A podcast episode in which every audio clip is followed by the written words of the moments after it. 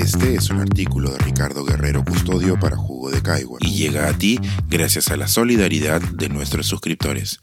Si aún no te has suscrito, puedes hacerlo en www.jugodecaigua.pe. Ahora puedes suscribirte desde 12 soles al mes. ¿A quién no vimos en estas lecciones? Recordemos lo vital de una gestión accesible. Cuando los peruanos pensamos en octubre, Inmediatamente nos imaginamos el turrón, el Señor de los Milagros y los temblores. Sin embargo, es también el mes de la discapacidad, pues el 16 de este mes se celebra el Día Nacional de la Persona con Discapacidad, cuyo objetivo es llamar la atención sobre la existencia de un colectivo de peruanos que por lo general son invisibles para la sociedad.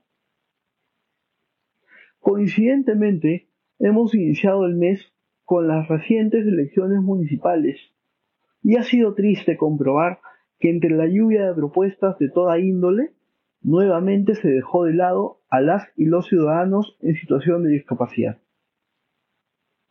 Es triste apuntar además que el pasado 15 de septiembre, algunos candidatos al sillón municipal de Lima Metropolitana suscribieron el acta de compromisos por la inclusión de las personas en situación de discapacidad un documento mediante el cual se comprometieron a incluir la temática de discapacidad en sus políticas y planes de gestión, y que sorprendentemente, o quizá no tanto, el candidato finalmente elegido no suscribió dicho compromiso, lo cual es un síntoma más de la notable ausencia de este colectivo en el imaginario político y su agenda.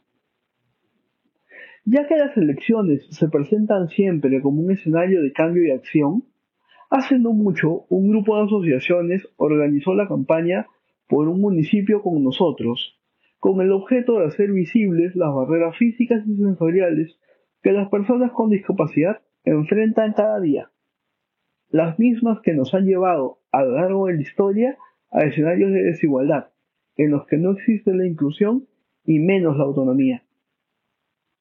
En buena cuenta, ¿qué se solicitaba a través de esta campaña? Primero, fortalecer la institucionalidad de la Oficina Regional de Atención a la Persona con Discapacidad, OREDIS, y la Oficina Municipal de Atención a la Persona con Discapacidad, OMAPE, con funcionarios calificados y conocedores de los compromisos del Estado en materia de discapacidad. Asimismo, promover la accesibilidad a través del uso adecuado del presupuesto regional y municipal, y promover el uso de intérpretes de lengua de señas, así como el uso de braille, semáforos sonoros y medidas de accesibilidad cognitiva como los formatos en el lenguaje sencillo en todo medio de información del usuario. De acuerdo al perfil sociodemográfico de la población con discapacidad realizado por el INEI en 2017, solo en Lima son más de 200.000 las personas que encuentran limitado su derecho al libre tránsito y a la accesibilidad. Todo ello a causa de veredas invadidas, rampas pésimamente diseñadas, rotas, bloqueadas por acopio de basura, por carretillas o vehículos indebidamente estacionados. A ello, tristemente se suma que contamos con un sistema de transporte público excluyente. Es cierto que algo se ha avanzado con el metropolitano y la línea 1 del metro, y que ambos sistemas cuentan con espacios reservados para personas en situación de discapacidad. Pero encontrar un sitio que no haya sido tomado por personas que no lo requieran es una odisea que nos puede llevar varios minutos, incluso horas. El alcalde electo va a tener la tarea de repensar el ejercicio de la ciudadanía de este colectivo y mostrarse ducho en la gestión para ejecutar acciones concretas.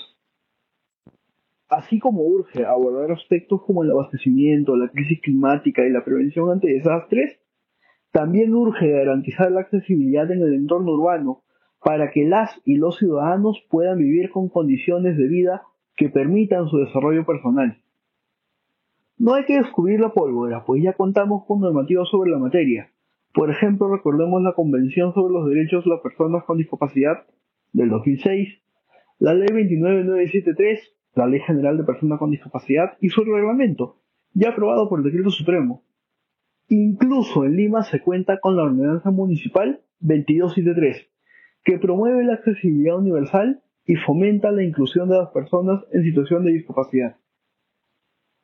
En su condición de alcalde metropolitano, Rafael López Aliaga deberá garantizar la aplicación de la citada ordenanza municipal en todos los distritos.